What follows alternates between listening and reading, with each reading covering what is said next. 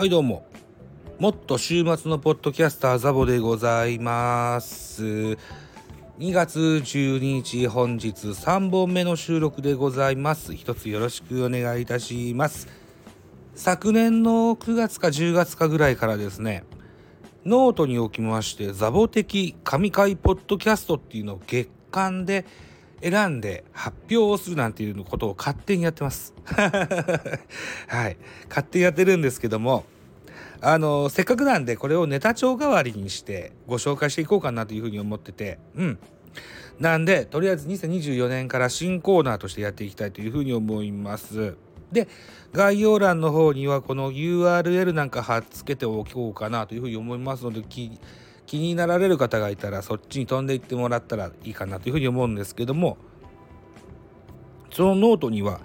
えー、Spotify にいざなう URL を貼っつけてございますので、ああ、この回買ってすぐ飛んでいけると思いますので、便利だと思いますよ。はい、ぜひ、気になる方いらっしゃったら概要欄から飛んでみてやってください。といったところでございまして、やっていきますか。えっ、ー、と、今年の2月3日にですね、公開しましたが制作はね結構前から制作してるんですよね。うんえー、月で月単位であこれはいいわと思ったやつをノートに書き込んでいって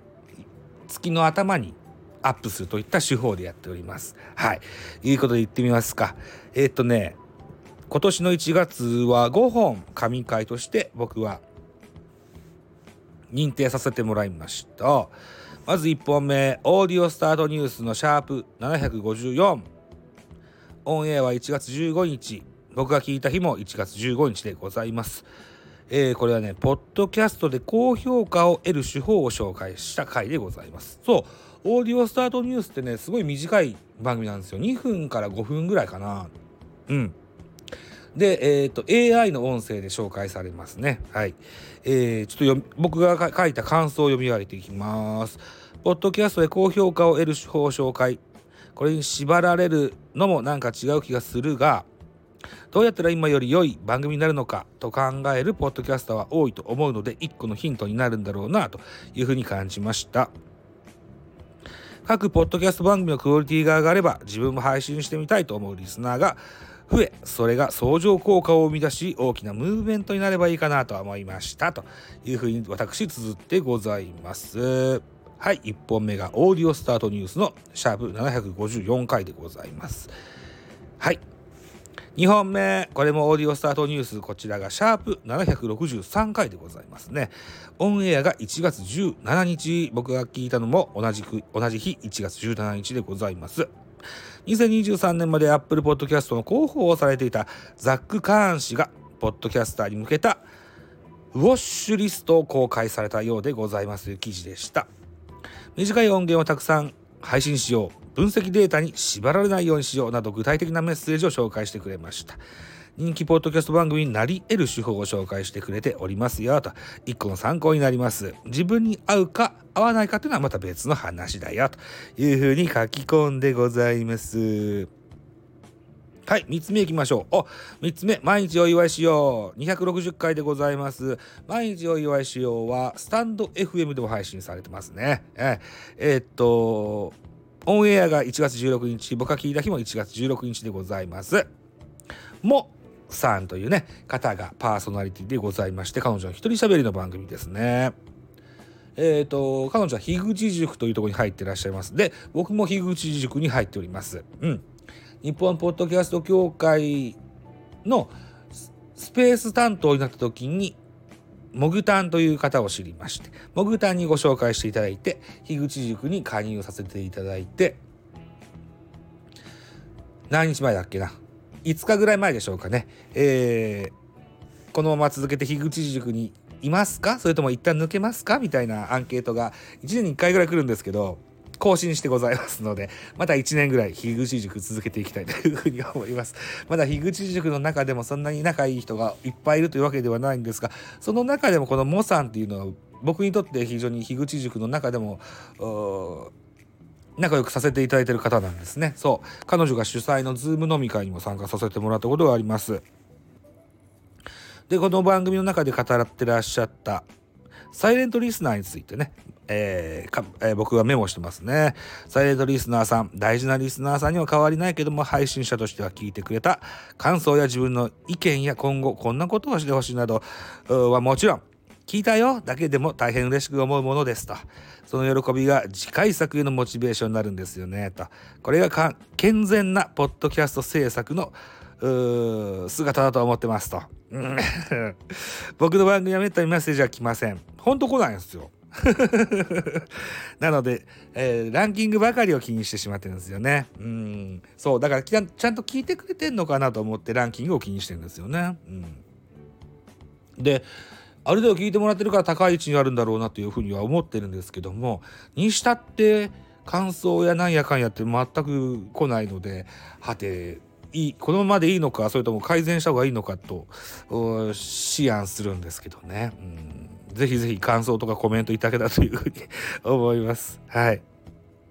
そう。だからこのランキングばかりに気を取ってるっていう形はですね、えー、不健全なあポッドキャスター像だと思っていますと。もしもあなたが聞くポッドキャスト番組は好きなのであれば、一言だけで結構なのでメッセージを伝えてあげてほしいですと。それはあなたが想像想像する以上に配信者にとってパワーになるんですよ。かっこ確実と書いてますね。うん。あのー、僕に限らず十中八九コメントをもらって嫌なポッドキャスターって誰一人いないと思います。はい。必ずや簡単な頑張ってねぐらいの4文字5文字ぐらいでも、うん、あの受け取ったあものにとってはドラゴンボールでいうとこの線図ぐらい、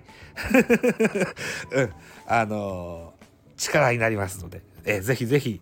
お声がけしてあげてください。僕じゃなくてもね、あの聞いてらっしゃる方がいつも聞いてる、応援してる配信者の方にぜひ、えー、コメントなんか送っていただけたらなというふうに思いますよ。はい。えー、4つ目いきましょう。さよなら今日。1月23日会でございますね。オンエアが1月23日、僕が聞いた日も1月23日でございました。ハッシュタグ、さよきょうでございますね。えー、ハッシュタグでカタカナでさ、よ、それから今日は漢字で、今の日、さよきょう、ハッシュタグさよきょうでございますね。この番組はミュージックトークの番組でございます。で、向井太一さんというミュージシャンを取り扱った第3回目の回だったんですね。タイファさんというポッドキャスターさんが配信されていらっしゃいます。向井太一さんというミュージシャンを僕は知らなかったんですね。自分の手いただくだと思いました。とにかくね、この向井太一さんが歌ってられる楽曲が僕の好みがなんと多いことかと。この回が3回目なので1、2回目も早く聞かなきゃと思わせる回でした。今ね、僕の中で積みポッドキャストが山ほど積んであるので、それをサクサクと紹介したら、一日でも早くこの向井太一会の第1回、第2回を聞いてみたいというふうに思ってます。うん。で、向井太一さんは一旦今の活動を停止して別のスタイルでミュージシャン活動を活動をされていくということです。えー、活動って書いてある。僕は非常に誤字脱字が多いです。しっかり頭に入れておきます。というふうに書いてありますね。この誤字脱字はね、治んないですよね。どんなに気をつけてもね。はい。最後、5番目でございます。野球を語る番組463、ボリューム118と、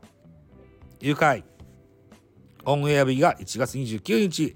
僕が聞いた日も同じく1月29日でございました。出演は、もこさん、しんよさん、ミクさんに加えましてゲストが、歌人の鈴木あららさんという方でございます。私の感想。こう言っては悪いけどなかなかお耳にかかれない東北ゴールデンイーグルス、東北楽天ゴールデンイーグルスの特集会でしたと。えー、佐々木あららさんが久しぶりのゲスト出演の会。4年ぐらい前に出てらっしゃったんですけども、その時ね、確かね、ノムさんが亡くなったばっかしの時だったんですよね。だからノムさんの思い出話に終始しましたね。えー、あららさんは、野村克也さんがヤクルトにの監督した時にはヤクルトファンだったと記憶してます。言ってたと記憶してます。で、えー、阪神を経て楽天。阪神を経て、あれだ。シダックスだ。シダックス、社会人野球のシダックスの監督してから楽天の監督したんですよね。で、楽天の監督した時からも楽天ファンになったというふうなことをかつて聞いたことがありますね。えー、非常にこう、熱のこもった語り口のあららさんが印象的でした。現在の楽天の状況が非常に詳しくわかります。はい。なぜなら東北楽天ゴールデンイーグルスを特集するポッドキャスト番組はないからです。BLC24 でも楽天のを語ってくれる人は誰もいなかったので、えー、自分で語ることにしました。東北楽天ファンが語るポッドキャスト番組を切に願っておりますよと。珍しく1時間半。この野球型番組463はだいたい45分から55分ぐらいの時間設定だった記憶があるんですけども1時間半ぐらいやってましたね。うん、それでも短いと感じた神回でした。はい。えー、2024年は村林選手に注目しますって書いてありますね。これ僕の文言ですね。村林選手という方がいらっしゃるんですけれども、えー、そもそも守備をがメインの選手で、えー、ゲームの後半に守備についてミスをしないようにするっていう作戦があるんですよ。守備固めっていうんですけどもこれに使われる選手だったんですがえー、っと今シーズンから楽天の監督になる今江さんが1軍の監督だったコーチだったか2軍のコーチだったか忘れましたけども、えー、今江さんの教えを受けたことによって打撃が開眼して楽天のレギュラー選手ショートのレギュラー選手になりました。という話もこの463で語ってらっしゃいました。これ本当におすすめです。463っていう番組も今年の6月で丸10年になるという老舗の野球系のポッドキャスト番組ですでその佐々木あららさんっていうのもたまに出てこられますけど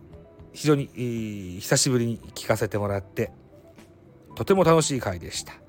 はい。ということで、2024年の1月にはですね、えー、私が認めた5個の紙ポッドキャストありました。